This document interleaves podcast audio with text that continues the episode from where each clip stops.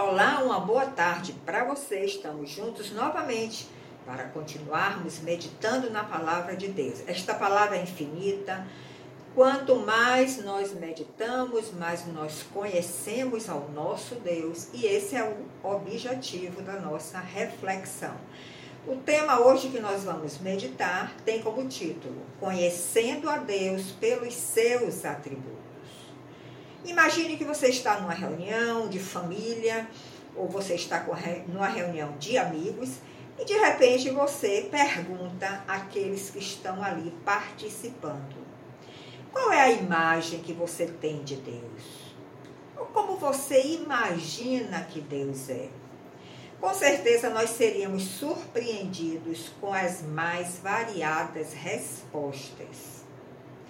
Por nós sermos seres finitos e limitados, nós teremos sempre a tendência de enquadrar a Deus dentro daquela imagem que nós concebemos através da, do conhecimento que nós recebemos dos nossos pais sobre Deus na nossa infância, através de experiências vividas que nos traz Deus se manifesta a nós nessas experiências e nós vamos criando a imagem de Deus, através também da experiência de outros que nós tomamos conhecimento.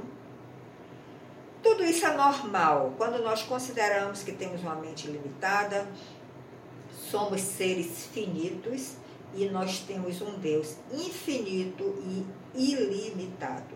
Então, nós vivemos numa cápsula de espaço-tempo que Deus não vive. Ele vive na eternidade. E essa cápsula espaço-tempo é que nos limita, limita a nossa mente, limita o nosso conhecimento, mas Deus vive na eternidade e ele não tem qualquer limitação. E veja como Deus se define. Como foi que ele se definiu para Moisés? Quando Moisés perguntou o que é que ele ia falar para o Faraó, quem foi que mandou ele estar diante do Faraó para falar todas aquelas coisas? E Deus disse para, ele, para, para Moisés: você vai dizer que quem te mandou foi o eu sou. E não deu maiores explicações a Moisés. O nosso Deus é assim. Nem sempre ele se explica muito. Ele quer que nós confiemos nele, ele quer ver a nossa demonstração de fé e o conhecimento que nós temos dele.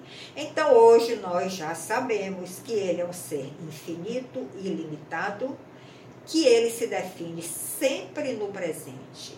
Ele se define assim: eu sou o que sou e nada mais. Então, esse Deus que nós estamos buscando conhecer cada vez mais através de uma relação íntima que nós desenvolvemos com Ele, é o Deus de Israel.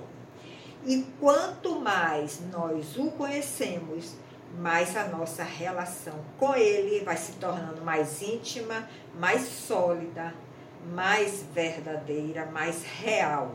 Nós saímos do plano imaginário quando nós criamos aquela imagem de Deus e vamos para um plano mais real, porque Deus tem se manifestado a nós. E uma das formas que nós podemos conhecer a Deus é conhecendo os seus atributos.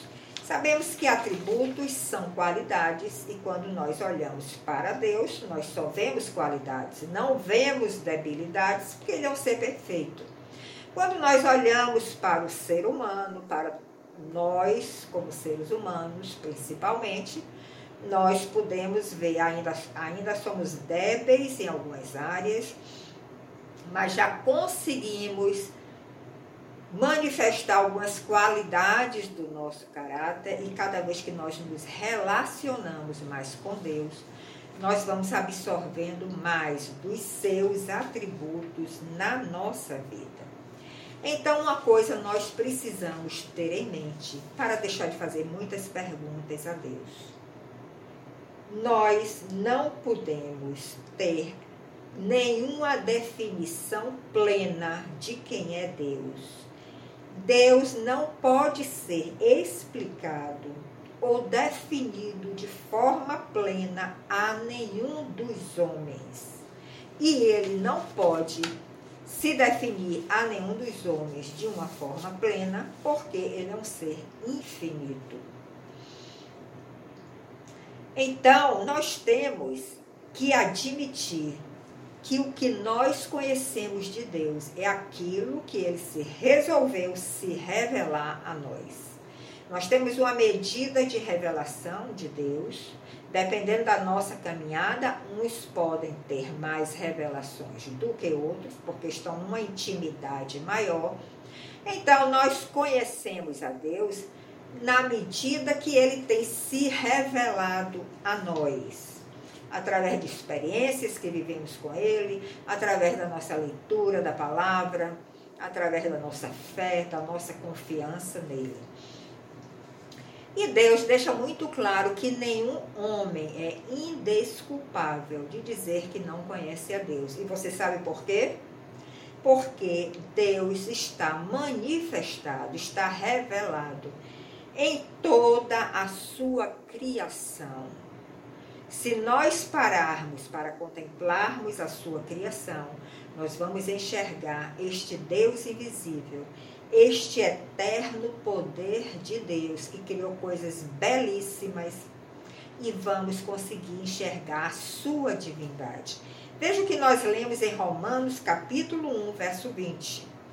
Porque as suas coisas invisíveis, as coisas de Deus, desde a criação do mundo, tanto o seu eterno poder como a sua divindade se entendem e claramente se veem pelas coisas que estão criadas, se entendem e claramente se veem pelas coisas que são criadas, para que os homens fiquem indesculpáveis. Isso está em Romanos 1, verso 20. Você pode meditar mais nesta passagem. Uma outra passagem que nós encontramos nas Escrituras e que é muito interessante que nós tenhamos este conhecimento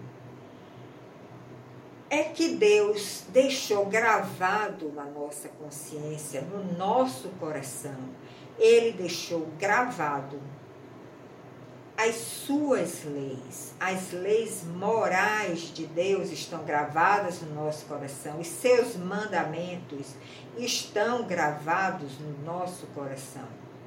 Veja que nós lemos em Romanos 2, de 13 a 15. Porque os que ouvem a lei não são justos diante de Deus, mas os que praticam a lei hão de ser justificados. Então temos que praticar, tá? Entrar nessa prática da lei de Deus. Porque quando os gentios, gentios, as outras nações que não eram Israel, que não têm lei, eles não aceitavam a lei de Deus, fazem naturalmente as coisas que são da lei não tendo eles leis. Eles agem de acordo com a lei muitas vezes sem ter, não, e não têm a consciência de que aquela lei é a lei de Deus. Mas como eles agem de acordo com a lei sem saber, mas têm resultados, para eles, para si mesmo, são lei, acabam sendo lei, eles adotam como lei. Os quais os gentios mostram a obra da lei escrita em seus corações. Deus está aí nos mostrando, o Senhor está nos mostrando, está registrado na sua Bíblia, de que tem pessoas que não aceitaram ainda Jesus Cristo como seu Salvador, seu Redentor. Tem pessoas que ainda não o conhecem mas que por ter as suas leis escritas na sua consciência, eles acabam praticando a lei de Deus, a lei moral, os mandamentos, eles têm um certo temor a Deus, sem nem ter a consciência disso.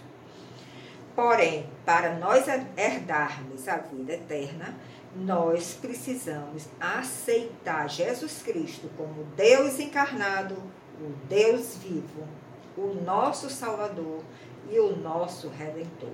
E quando nós aceitamos, estas leis acabam fluindo na nossa vida, na nossa caminhada, porque começa a haver uma limpeza do pecado que habita em nós.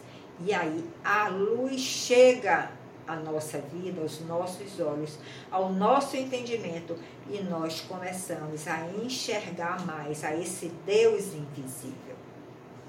Então, quando nós estudamos os atributos de Deus, nós estamos também conhecendo a Deus. E tem atributos que Deus comunicou, compartilhou com o homem, são chamados atributos comunicáveis, e tem aqueles atributos que Deus não compartilhou com o homem, que é inerente dele. Ele não compartilhou, são os atributos incomunicáveis.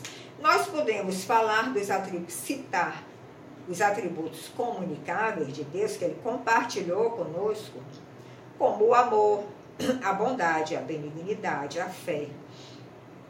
Nós temos uma medida de cada atributo desse em nós. Porém, tem atributos que ele não compartilhou com o homem e nós podemos aqui citar a unidade, a imutabilidade, a aceidade, a onipresença, a onisciência, a onipotência. Vamos falar rapidamente sobre esses seis atributos que são inerentes somente ao caráter de Deus. Então podemos começar com a aceidade. O que é que significa aceidade? Aceidade significa que Deus é autoexistente. Ninguém criou Deus, ele não precisa de nada e ninguém, de ninguém para subsistir, enquanto que nós, seres humanos, precisamos dele para subsistir e existe uma morte natural que também está desenhada na nossa vida, onde nós vamos caminhando, envelhecendo e também vamos morrer. Isso não acontece com Deus. Ele é autoexistente, ninguém criou a ele, ele não precisa de ninguém para existir. Então, muitas vezes nós perguntamos: quem criou Deus? Então você já sabe, Deus é um ser autoexistente. Ele é infinito, ele é ilimitado, ele mora, ele vive na eternidade, ele está fora dessa cápsula que nós vivemos, espaço-tempo. Veja o que nós lemos em 1 de Reis 8, 27. Mas na verdade habitaria Deus na terra? Eis que os céus e até o céu dos céus não te poderiam conter, quanto menos esta casa que eu tenho edificado. Então aqui nós vemos a grandiosidade de Deus. Nada pode contê-lo, nem a terra, nem os céus, nem o céu dos céus. E em Salmos 91 e 2, nós também lemos o que o Senhor, o que o salmista externou. Senhor, tu tens sido nosso refúgio de geração em geração.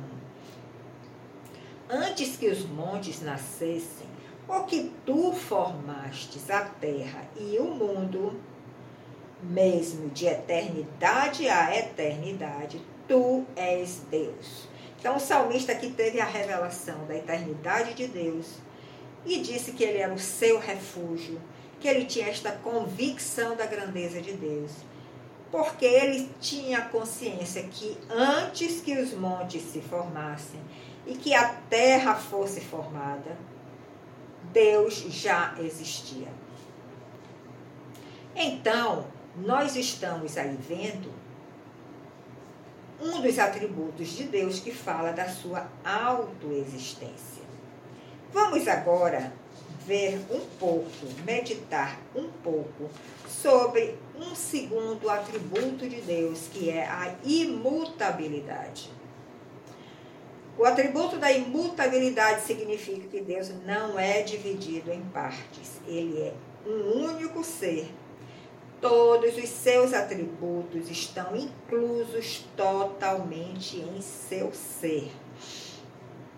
Ele é totalmente amor, ele é totalmente justo, ele é totalmente santo, totalmente misericordioso.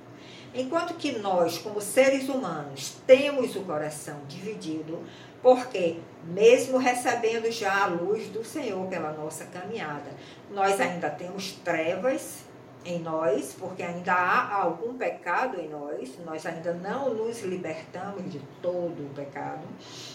Então, nós nos dividimos. Desculpem. Uma hora nós podemos manifestar amor, outra hora desamor. Uma hora podemos manifestar justiça, outra hora injustiça, uma hora misericórdia, outra hora podemos não ser misericordiosos. Então, nós somos seres divididos. O nosso coração é dividido devido ao pecado que ainda habita em nós. Mas em Deus, não. Deus é um ser único. Veja que nós lemos em 1 João 1,5. Que Deus é luz e não há nele trevas nenhuma. São as trevas que ainda moram, habitam em nós, é que nos faz sermos seres divididos. Às vezes fazemos a acepção de pessoas, às vezes achamos que um merece mais do que o outro, mas Deus não, Deus não, ele é justo, ele é reto, ele é amor o tempo todo, misericórdia o tempo todo. Um terceiro atributo que nós vamos falar aqui rapidamente é o da imutabilidade. Deus nunca muda nas suas atitudes, no seu pensamento, nas suas ações. A palavra de Deus que está aqui nas Escrituras, ela é imutável. E o fato de nós sabermos que ele não muda é um conforto e uma segurança para todos nós. Porque nas nossas relações humanas, às vezes nós mudamos, não é verdade? Um dia estamos de mau humor, agimos de uma forma diferente. Outro dia estamos mais dóceis, com o coração mais cheio de amor. Mas Deus é um ser imutável. E você pode até perguntar, mas quando ele derrama juízo sobre mim, quando ele me disciplina, esse é um Deus de amor? Sim, ele é, isso é uma, essa manifestação de disciplina, de juízo, essa forma de Deus agir, ele faz por amor. Porque ele está enxergando em você, que é filho dele, que você está se dirigindo para o abismo, para uma situação perigosa. Então, para você não continuar e não cair no abismo, ele te detém através de alguma disciplina, de algum juízo que caia sobre você. E se você já é pai, já é mãe, nós sabemos que os pais também agem assim. Às vezes nós temos que deter os nossos filhos para que eles não continuem num caminho que vai ter sérias consequências. Mas Deus diz que Ele é o mesmo ontem, hoje e para sempre. Isso está registrado na sua Bíblia ele não muda. Veja o que nós lemos em Salmo 102, verso 12. Mas tu permaneces o mesmo, e os seus dias jamais terão fim. Mas tu, Senhor, permanecerás para sempre. A tua memória permanecerá de geração em geração. Está mostrando aí a imutabilidade de Deus, está mostrando a eternidade de Deus também. E Deus diz em Isaías 48, 12: Dá-me ouvidos, ó Jacó, e tu, ó Israel. Como ele chamava, chama seu povo, Jacó, Israel. A quem eu te chamei. Eu sou o mesmo. Ele está se declarando aqui. Eu sou o mesmo. Eu sou o primeiro e sou o último. Ou seja, eu não mudo em tempo algum. Em Malaquias 3,6, nós também vemos uma declaração do Senhor. Porque eu, o Senhor, não mudo. Ele está muito claro aqui, muito sem fazer nenhuma volta. Está sendo muito objetivo. Eu, o Senhor, não mudo. Por isso, vós, ó filhos de Jacó, não sois consumidos. Porque se nós, devido à nossa natureza de pecado, que nós às vezes cometemos coisas graves diante de Deus, mas ele continua derramando seu amor, a sua misericórdia, para nos trazer o entendimento e nos salvar, nos resgatar para ele. Um outro atributo de Deus é a onipresença. A onipresença significa que ele está presente em todos os lugares. E ele está presente em todos os lugares de uma forma plena, não dividida. Então, a onipresença de Deus faz com que Deus esteja hoje aqui comigo e nesse mesmo momento esteja com você. Nesse mesmo momento esteja do outro lado da terra, lá na Ásia, no continente africano. Ele é onipresente, ele tem esta capacidade de estar presente em todos os lugares de uma forma íntegra, de uma forma inteira. E ele diz que não é só o Deus de perto, ele também é o Deus de longe. Ele está nos vendo em todas as nossas situações, circunstâncias, em todos os momentos da nossa vida. Vejo que nós lemos em Jeremias 23, verso 23 e 24. Porventura sou eu Deus de perto, diz o Senhor e também não sou Deus de longe. Ele está dizendo, eu sou Deus de perto, eu posso estar aí juntinho de você. Você pode estar sentindo a minha presença. Mas quando você não estiver sentindo a minha presença, você acha que eu estou longe, eu continuo lhe observando, eu continuo lhe visitando. Esconder-se alguém em esconderijos de modo que eu não veja. Então, a onipresença de Deus, ela é tão real ele, ele está em todas as partes. Um outro atributo é a onisciência. A onisciência significa que ele conhece plenamente e perfeitamente todas as coisas.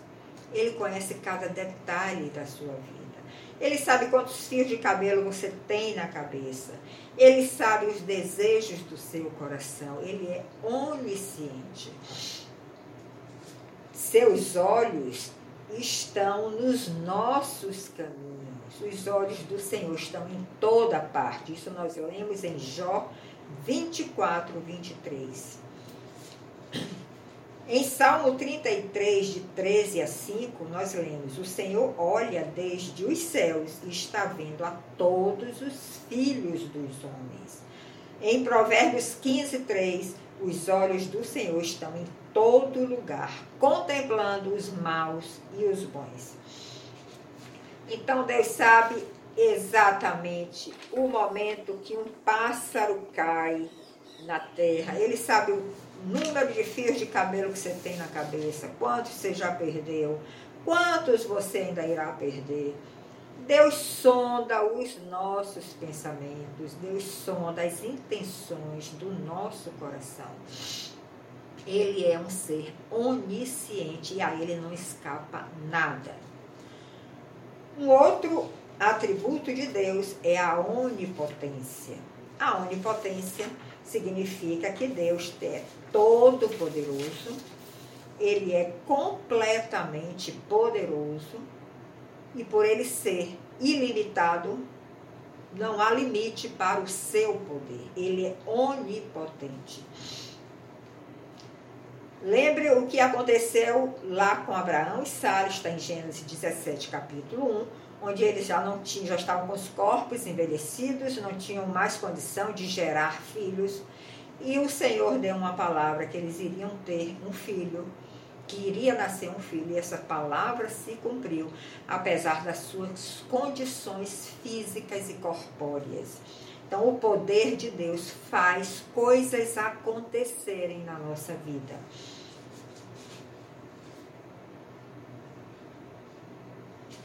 Então, esse atributo da onipotência, do poder de Deus, nós até recebemos em alguma medida. Mas não seremos nunca onipotentes, plenamente onipotentes. Mesmo porque nós dependemos do nosso Criador e não podemos ser onipotentes, porque senão estaríamos competindo com Ele.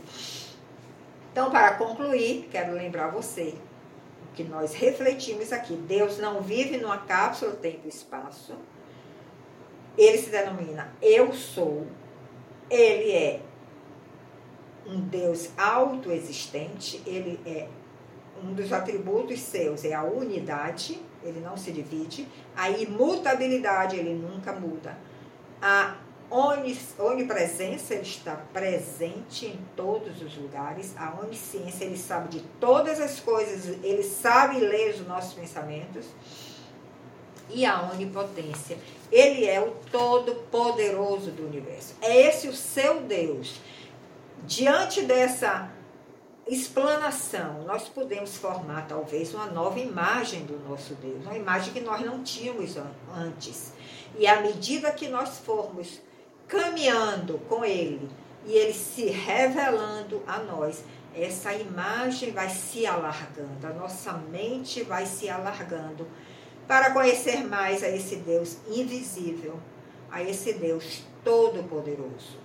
Essa mensagem eu deixo para sua reflexão e nos encontraremos em outra oportunidade. Até lá!